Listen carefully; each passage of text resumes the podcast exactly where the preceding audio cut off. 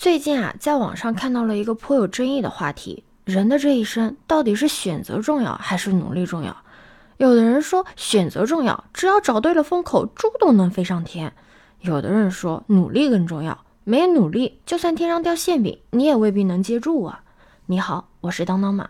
那选择和努力到底哪个更重要呢？其实我觉得呀，出身大于机遇。机遇大于选择，选择大于努力，努力大于不努力，这是一个大方向的看法。只是单线程的去谈这个话题，是没有受太多其他因素影响的。今天呢，我想跟你单独来聊聊选择和努力这两块。我相信你一定刷到过这样的一句话：凭什么人家几代人的努力会输给你的寒窗苦读十年？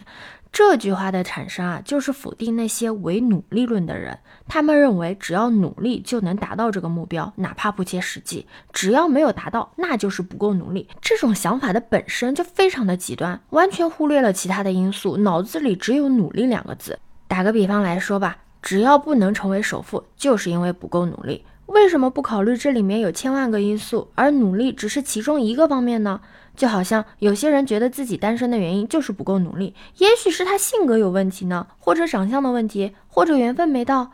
唯努力论肯定是不对的，因为有些人一出生啊就在起点，远远高于其他人奋斗一生的终点。寒窗苦读十年，很难干得过别人几代人的努力，是因为你在寒窗苦读的时候，别人也在努力，只不过努力的起点不一样嘛。你在读着巴菲特语录的时候，人家也许在和马云共进晚餐呢。这事儿细想，心情肯定是不好的呀。但如果你是把努力论当做自我打气加油的动力，那也是可以的。毕竟取其上者得其中嘛。不过我个人建议，最好是放松好心态，因为我们中国人相比较而言，已经是一个很努力、很勤奋的民族了。不要给自己太大的压力，尤其是希望用努力去弥补本就不属于努力能够解决的范畴。有的人呢，想法恰恰相反。但是因为他的这个思想改变啊，并不是由于他自己的自我觉醒或者开悟，而是被一些兜售认知的人去改变的，那就是唯选择论。所以层出不穷的论调就出来了呀。比如选择比努力强一万倍，选择远远大于努力。你要是再问问他什么是选择，他会告诉你：来来来，买我的课，给你多一份选择，原价三九九，现在只要二九九，买不了吃亏，买不了上当。其实啊。我们做事啊都有不少的缺点，其中有几项啊是最致命的，比如做事急功近利，凡事能用一天达成的，绝不愿意多等一分钟；还有就是唯简单论，任何事情没有化繁为简的能力，但希望有简单的秘诀，像什么七日理财速成、三日英语满分进阶等等。你要是心态一直是这个样子的话，即使对方给你的是好的东西，你也是学不进去的。我个人认为，选择固然很重要。但大部分人的选择啊，都是稀里糊涂的对，稀里糊涂的错。所谓的认知，大多数都是当时的一种感觉而已，并没有很强烈的根据。比如买房子增加财富，很多身处一线、二线城市的人都赶上了，尤其是北上广深，这个钱赚的大多数都是一种感觉，很少有人认识到房价会到这个地步。否则砸锅卖铁的都进去了，就算有灵光乍现的吧。但是真正做到知行合一的，真的是少之又少。仅凭感觉，就有人对，也有人错。对的人就会被搬出来成为典范。其实我们要承认，很多人的成功确实是因为好的选择。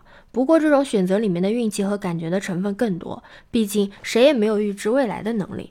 而且我认为，所谓的选择根本不是每日每夜都在进行的，大部分时间根本不需要选择，只需要埋头做事就好了。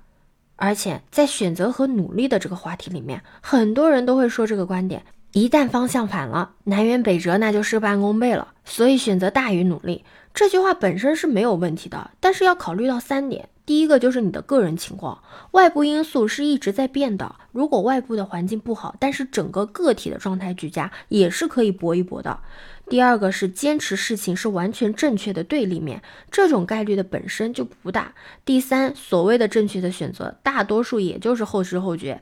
比如你选择进入一个行业的时候，它还很好，但是你学成之后，它就被淘汰了，这种例子也是有的呀。上面的场景一旦方向反了，就南辕北辙。但是其实这种概率的本身并不大，因为所谓的方向都是大多数正确经验的积累。虽然随大流，但是有些大流还是要随的。比如人是要吃饭喝水的，但如果有些人跳出来说这太随大流了，我偏不，我要喝汽油，那你想想那个结果，有些行为是遵守客观规律的，也被划分到了随大流里面，一些不明就里的人啊，就稀里糊涂了。再不住，你们去看看身边那些听了父母话的人，找了个有房有车的人，找了个有铁饭碗工作的人，真的混得差吗？那些靠着自己到处创新的人，真的混得好吗？父母所说的是不错，至少是几十年总结的经验，或者说是这么多年的社会经验。人从出生到退休，其实社会是有一条主线的。按照这条主线走的人啊，虽然不能说大富大贵，至少人生不太会跑偏。但是很多人不安于现状，或者说想要突破阶层。这条主线就是出生之后就去上学，从小学到研究生毕业，这就是水到渠成、自然而然的事情。这里面有什么选择呢？中考选高考，高考选大学，研究生选导师，你就会发现一个现象：不努力啊，连选择的机会都没有啊，兄弟们！而且只要你足够的努力，再加上天赋和运气，根本不需要选择。